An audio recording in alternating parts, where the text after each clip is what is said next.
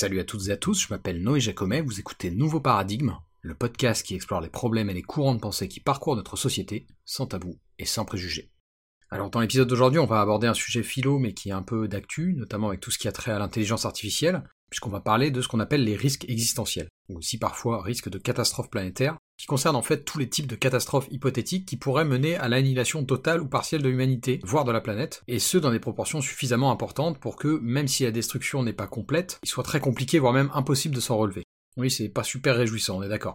En ce qui concerne les références de l'épisode, la principale ce sera un philosophe suédois qui s'appelle Nick Bostrom, qui a notamment publié un article intitulé Existential Risk en 2002, sur lequel j'ai pas mal reposé. Alors parenthèse, même si je vais les utiliser de manière un peu interchangeable aujourd'hui, en réalité, risque existentiel et risque de catastrophe planétaire, c'est pas exactement pareil, puisque un risque existentiel représente un scénario plus grave en soi. Vous aurez des liens dans la description si vous voulez plus de détails à ce sujet, rapidement, Nick Bostrom, c'est un philosophe qui est affilié à l'université d'Oxford, et son travail est assez intéressant parce que les risques de catastrophes planétaires et les risques existentiels, selon sa terminologie à lui, bah ça touche à plein de sujets, que ce soit les risques liés aux hivers nucléaires, à l'intelligence artificielle, aux catastrophes naturelles. Donc je vous recommande vivement de jeter un œil à son travail. Et par contre, vous l'aurez compris, l'épisode d'aujourd'hui va être un peu placé sous le signe du dooming, parce que effectivement, les risques existentiels sont pas des sujets euh, super heureux, on va dire. Mais en même temps, c'est important d'y réfléchir aussi, notamment pour s'en prémunir. Donc je vais essayer de vous donner plusieurs exemples pour illustrer un peu tout ça, et notamment pour mettre en avant le fait que bah, c'est un vrai sujet avec des enjeux cruciaux, même s'il semble un peu fou parfois.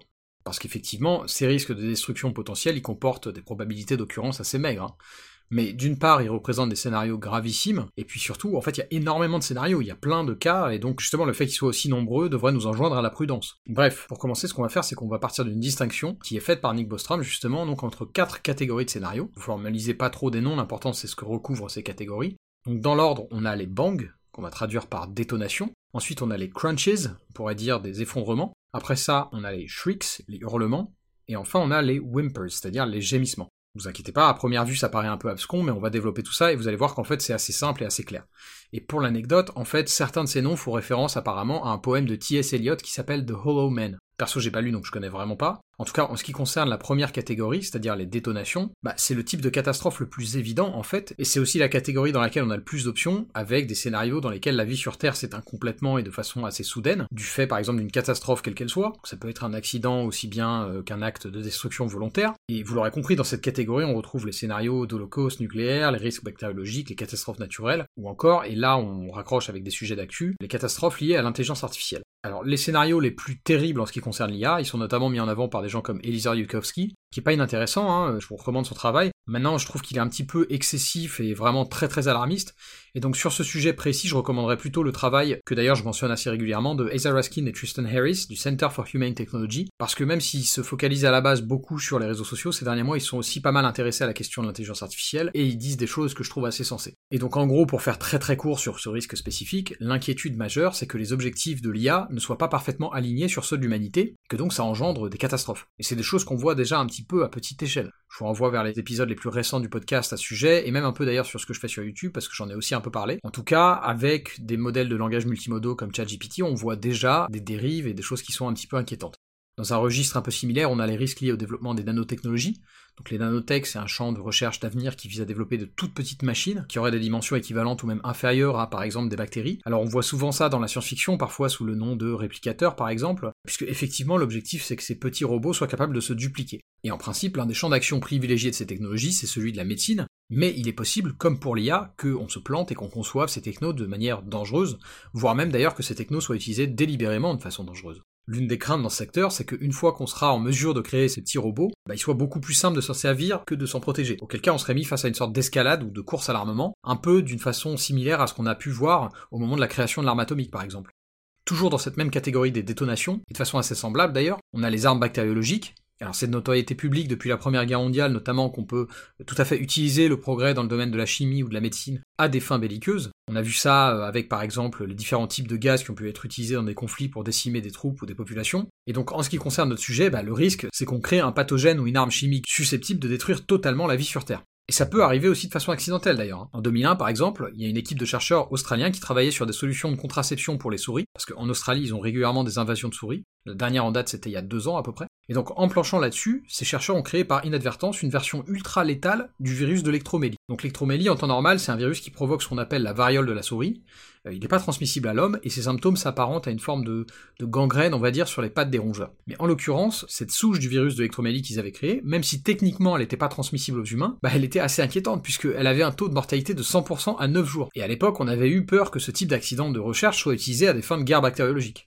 Un autre exemple de ça, et celui-ci il est raconté notamment par le philosophe australien Toby Ord dans son bouquin qui s'appelle The Precipice, en 2012, Ron Fouchier, qui est un virologue néerlandais, avait publié une étude qui portait sur le virus H5N1. Donc pour faire court, c'est un des sous-types du virus de la grippa. Grippa qui est très dangereuse, hein, parce qu'elle a un taux de mortalité de 60%, et en fait c'est un pathogène qui est transmissible à l'homme depuis l'animal, mais pas transmissible d'une personne à une autre et je pense que ça va en scandaliser quelques-uns ou quelques-unes parmi vous, mais Fouchier et ses équipes, leur travail, ils portaient sur qu'est-ce qui fait que ce virus pourrait devenir capable de passer d'un humain à un autre. Je vous avoue je trouve ça assez chelou personnellement, mais voilà, ces scientifiques n'étaient pas mal intentionnés, et en gros, ils ont fait en sorte que le virus soit transmis successivement chez une dizaine de furets. On utilise beaucoup les furets dans la recherche sur tous les virus grippaux parce qu'ils représentent un assez bon modèle de comment ces virus peuvent infecter les humains. Et donc, à la fin de l'expérience de Fouchier, le H5N1 pouvait sans problème se transmettre d'un mammifère à un autre.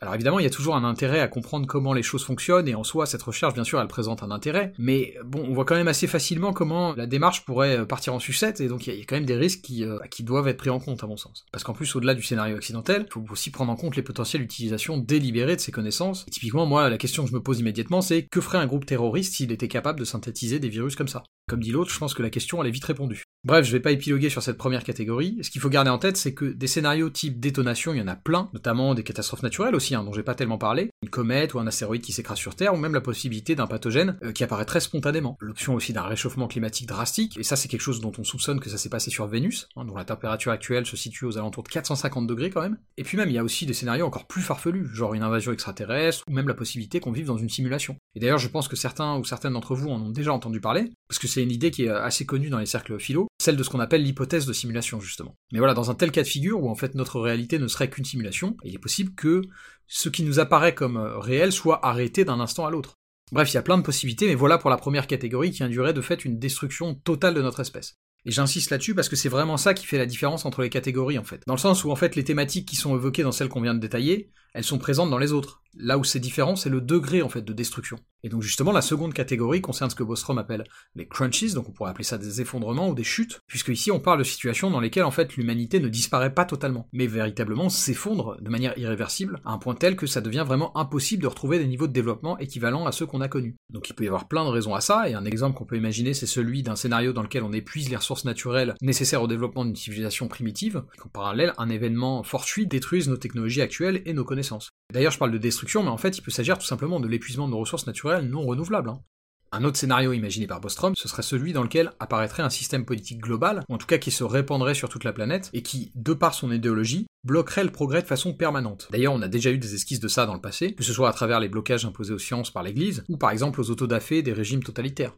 Hein, c'est assez facile pour les idéologues de nuire au progrès. Or, aujourd'hui, avec les technologies qu'on voit émerger, on peut tout à fait imaginer un régime qui tirerait parti de certains aspects de la technique pour surveiller sa population et se garantir euh, une forme de stabilité en se prémunissant contre toute insurrection. Dans une certaine mesure, on voit un peu ça en Chine, par exemple. Sauf qu'à ma connaissance, le pouvoir chinois n'a pas vraiment une idéologie qui est hostile au progrès technique. Donc ils sont pas bloquants là-dessus. Par contre, ils sont effectivement assez forts pour surveiller leur population. Enfin voilà, le progrès économique et technologique, c'est pas du tout une garantie. Un autre exemple d'effondrement, proposé par Nick Bostrom, c'est ce qu'il appelle la pression dysgénique. Donc la pression dysgénique, ça désigne un phénomène démographique dans lequel on observe une corrélation inversée entre intelligence et fertilité, dans le sens où les gens qui ont de hauts potentiels cognitifs se reproduisent peu, et donc le risque présenté par Bostrom ici, ce serait que, sur une période de temps suffisamment longue, on nuise à l'espèce humaine en la faisant évoluer vers un stade où ses facultés cognitives seraient amoindries. Parenthèse, ça paraît quand même assez improbable, hein. notamment parce que les tendances passées semblent indiquer que non, on se démerde plus ou moins toujours pour progresser à ce niveau-là malgré tout. Puis au-delà de ça, nos progrès dans le domaine de l'ingénierie génétique vont bientôt nous permettre d'envisager la possibilité que les parents puissent influer sur les capacités physiques, voire intellectuelles, de leur progéniture. Bienvenue à Gataka. Et donc pour en revenir au scénario d'effondrement, bah, il se peut aussi tout simplement qu'on arrive à un moment donné à une forme de cessation du progrès. Alors je sais c'est un peu bateau comme idée, mais en fait c'est pas du tout impossible qu'effectivement on finisse un beau jour par arriver à un stade de complexité et de difficulté technique tel qu'en fait bah, ce soit insurmontable. Finalement on aurait atteint les limites de l'humanité. Je sais pas si c'est crédible ou pas, en tout cas je trouve ça intéressant. Voilà donc pour la seconde catégorie de risques existentiels. Et on en vient donc maintenant à la troisième, celle que Bostrom appelle les shrieks, donc les hurlements. Et cette catégorie, elle désigne en fait les scénarios dans lesquels le progrès advient, mais dans un cadre hyper restreint et pas forcément très désirable. Là encore, on retrouve par exemple des scénarios qui impliquent une super intelligence mal calibrée, dont les objectifs nous imposent un horizon dystopique, en l'occurrence dans lequel l'humanité n'est pas détruite, mais plutôt assujettie à un système bah, qui va tout simplement la servir. Et là, normalement, il y a tout de suite un film qui vous vient en tête, c'est Matrix, avec Keanu Reeves, euh, c'est un exemple parfait parce que, effectivement, dans l'univers de Matrix, l'humanité pourrait éventuellement s'en sortir. Elle n'est pas forcément condamnée à rester prisonnière des machines, et d'ailleurs c'est un peu l'histoire, donc ça correspond plutôt bien à cette catégorie. Dans un registre toujours très porté sur la SF, il y a la possibilité de ce qu'on appelle l'upload, c'est-à-dire qu'on développe des technologies qui nous permettent de télécharger notre conscience dans des machines qui seraient capables de reproduire les interactions neuronales qui biologiquement se produisent dans nos cerveaux. Et dans ce contexte, il serait très simple d'améliorer l'intelligence d'une conscience qui aurait été préservée de la sorte. Et le scénario qui nous intéresse pour cette catégorie, bah, il est lié à cet aspect. Puisque si on admet que dans un contexte d'upload, il est très facile pour une conscience téléchargée de devenir plus performante, en ajoutant tout simplement de la puissance informatique, de la puissance de calcul, alors le risque c'est qu'il y ait effectivement une conscience, une entité qui se mette à s'auto-améliorer de manière exponentielle et qu'elle atteigne un niveau de super intelligence bien avant les autres consciences. Et dans ce contexte, du coup, elle serait sur un piédestal en termes de pouvoir, et admettons qu'elle décide de priver les autres consciences de la possibilité d'atteindre des niveaux de calcul et d'intelligence similaires aux siens, bah elle en aurait les moyens. Et ici aussi, on est face à un bon exemple de cette catégorie, puisque c'est très clair, dans ces scénarios, le progrès existe, mais il est perverti ou limité pour X ou Y raison. Et donc pour vous donner un dernier exemple de scénario de catégorie 3, bah ici aussi, on peut revenir à ce qu'on voit dans la catégorie 2, mais en moins extrême. Par exemple, le cas d'un gouvernement terrestre totalitaire qui déciderait de brider le progrès dans des domaines spécifiques, par exemple pour des raisons idéologiques. Là encore, il suffit de regarder dans l'histoire pour voir des épisodes finalement assez semblables, hein. même dans l'histoire récente d'ailleurs. Un bon exemple de ça, c'est la recherche sur les cellules souches embryonnaires. C'est un domaine qui est ultra prometteur, que ce soit en ce qui concerne la greffe, la génétique ou même euh, pharmaceutique, pour des raisons qui sont liées en gros à la nature de ces cellules. Et bah, il se trouve qu'aux États-Unis, encore aujourd'hui, il y a des lobbies chrétiens assez importants qui militent contre les programmes de recherche qui visent à travailler là-dessus. Et ce, pour des raisons qui sont totalement liées à ce que dit la doctrine chrétienne sur le fait qu'une vie humaine commence au moment de la conception, etc. Ce qui est pas du tout évident du point de vue de la science. Hein. Et c'est pas une opinion ce que je dis là. Je fais une petite parenthèse là-dessus, mais ce qu'on utilise dans ces recherches, c'est ce qu'on appelle un blastocyste. Un blastocyste, c'est un embryon humain fécondé qui a quelques jours. Et pour vous donner un ordre d'idée, ça représente environ une centaine de cellules. Or, il n'y a absolument aucune raison de penser qu'un embryon de cette taille puisse souffrir d'une quelconque manière. Pour que vous puissiez comparer, donc on a dit 100 cellules environ pour un blastocyste, dans une fourmi, il y en a 20 millions. Parenthèse fermée. Et donc la quatrième et dernière catégorie, c'est celle que Bostrom appelle whimpers, donc les gémissements, et elle désigne en fait les scénarios dans lesquels l'humanité parvient à poursuivre son progrès, mais en évoluant dans une direction qui conduit progressivement, si ce n'est à sa disparition, disons en tout cas une forme de limite par rapport à ce qu'on pourrait souhaiter. Alors pour info, c'est la catégorie la plus soft et peut-être même la plus désirable, ou en tout cas la moins inquiétante, même si vous allez voir qu'il y a quand même quelques scénarios pas hyper réjouissants. Par exemple, si tout se passe bien et que l'humanité continue à progresser et colonise l'espace, il est possible qu'on finisse par rencontrer une civilisation extraterrestre, et si celle-ci est hostile et plus avancée que nous technologiquement, il pourrait décider de nous anéantir ou nous asservir. Vous l'aurez compris, ce scénario il est un peu différent de l'invasion extraterrestre de la catégorie de détonation, puisque ici l'humanité est tellement avancée technologiquement que son expansion est gigantesque. Et c'est ça qui fait de ce scénario un gémissement et non pas une détonation, puisque du fait de la dissémination de l'humanité aux quatre coins de la galaxie, potentiellement même plus loin, bah, il ne pourrait pas être anéanti euh, en un instant, comme dans la première catégorie. Un autre scénario qui appartient à cette dernière catégorie, avait été proposé par Robin Hanson. Alors c'est marrant parce que Hanson il est prof d'économie, mais il fait aussi de la prospective, euh, notamment dans un papier qui s'appelle Burning the Cosmic Commons, article qui est très intéressant puisque Hanson il développait une réflexion économique sur le sujet de la colonisation interstellaire et de l'expansion de l'humanité. Et donc dans ce papier, il proposait un scénario qui correspond au gémissement, puisque dans celui-ci le risque mis en avant, c'est qu'en nous engageant dans cette démarche expansionniste, bah, on crée un paradigme dans lequel l'humanité entre en compétition avec d'autres entités intelligentes. Or le risque c'est que la stratégie la plus payante du point de vue de l'expansion finale, bah, elle soit pas forcément en accord avec nos valeurs. Un bon exemple de ce scénario, ce serait d'imaginer qu'on soit en compétition avec une race extraterrestre qui dédierait 100% de ses ressources à son expansion. Nous, humains, de notre côté, on a toujours fait des choses un peu diversifiées. Par exemple, ce que je fais là en travaillant sur cet épisode, bah, c'est pas directement lié à l'expansion de l'humanité, on est d'accord. Même chose pour les arts, le divertissement, etc. Et donc du point de vue de l'espèce colonisatrice, on peut considérer que toute activité qui n'est pas directement liée à la colonisation est une perte de temps, d'énergie, bref de ressources. Et donc ce trait-là, un peu diversifié, qui semble finalement assez intrinsèque à la nature humaine, il pourrait in fine causer notre perte. Je sais pas si je suis très clair. Et d'ailleurs, je vous avoue que se frotter à ce genre de papier, ça rend humble. En tout cas, moi j'y ai clairement vu les limites de mon intelligence. Il des calculs qui me paraissent d'une complexité folle, mais en gros, ce qu'il faut retenir de cet exemple proposé par Hanson et de cette dernière catégorie en général, c'est que sa nature même implique des événements qui se déroulent sur des périodes extrêmement longues, et du coup, par définition, ils sont à l'opposé de la première catégorie, celle des détonations. Voilà pour les risques de catastrophe planétaire, ou risques existentiels selon Nick Bostrom. Il y a évidemment beaucoup plus à dire que ce que je vous ai dit. D'ailleurs, pour les anglophones, je vous ai mis le lien vers l'article original dans la description YouTube. Et sinon, j'aimerais faire une petite parenthèse avant de conclure, parce que je sais pas pour vous, mais moi j'ai constaté une sorte de bug mental, on peut dire, qui s'opère dans mon esprit quand je réfléchis et que je me documente sur ces sujets. Et ce bug, c'est que en fait, au lieu de m'effrayer profondément, bah, tout ça, ça me fascine. Il y a même un côté fun à faire des recherches là-dessus, je trouve. Je vous avoue que je me l'explique pas bien parce qu'on parle de scénarios qui sont dans l'ensemble très très graves. Et pourtant, mon intérêt, ma curiosité est piqué, d'une manière qui est très décorrélée de tout ça. Je me demande si cette réaction a pas à voir avec la pop culture d'ailleurs, puisque notamment dans la littérature et dans le ciné, en particulier dans la SF, ce sont quand même des sujets qui sont très présents. Après, et pour redevenir un peu plus sérieux, il me semble aussi que ce type de thématique, c'est un bon exercice de conséquentialisme. Donc là, je parle de philosophie morale. Or, les risques existentiels, c'est que ça en fait. Un travail de prospective sur les conséquences. Et donc de ce point de vue-là, ça me paraissait aussi très intéressant d'en parler aujourd'hui. J'espère que cet épisode très axé sur Nick Bostrom vous aura plu. À l'avenir, je pense en reparler notamment par le biais d'un autre philosophe qui s'appelle Derek Parfit, qui est probablement l'un des plus sous-cotés du 20e 21e siècle d'ailleurs, mais ce sera donc pour un prochain épisode. D'ici là, prenez soin de vous, restez curieux, et à bientôt dans Nouveau Paradigme.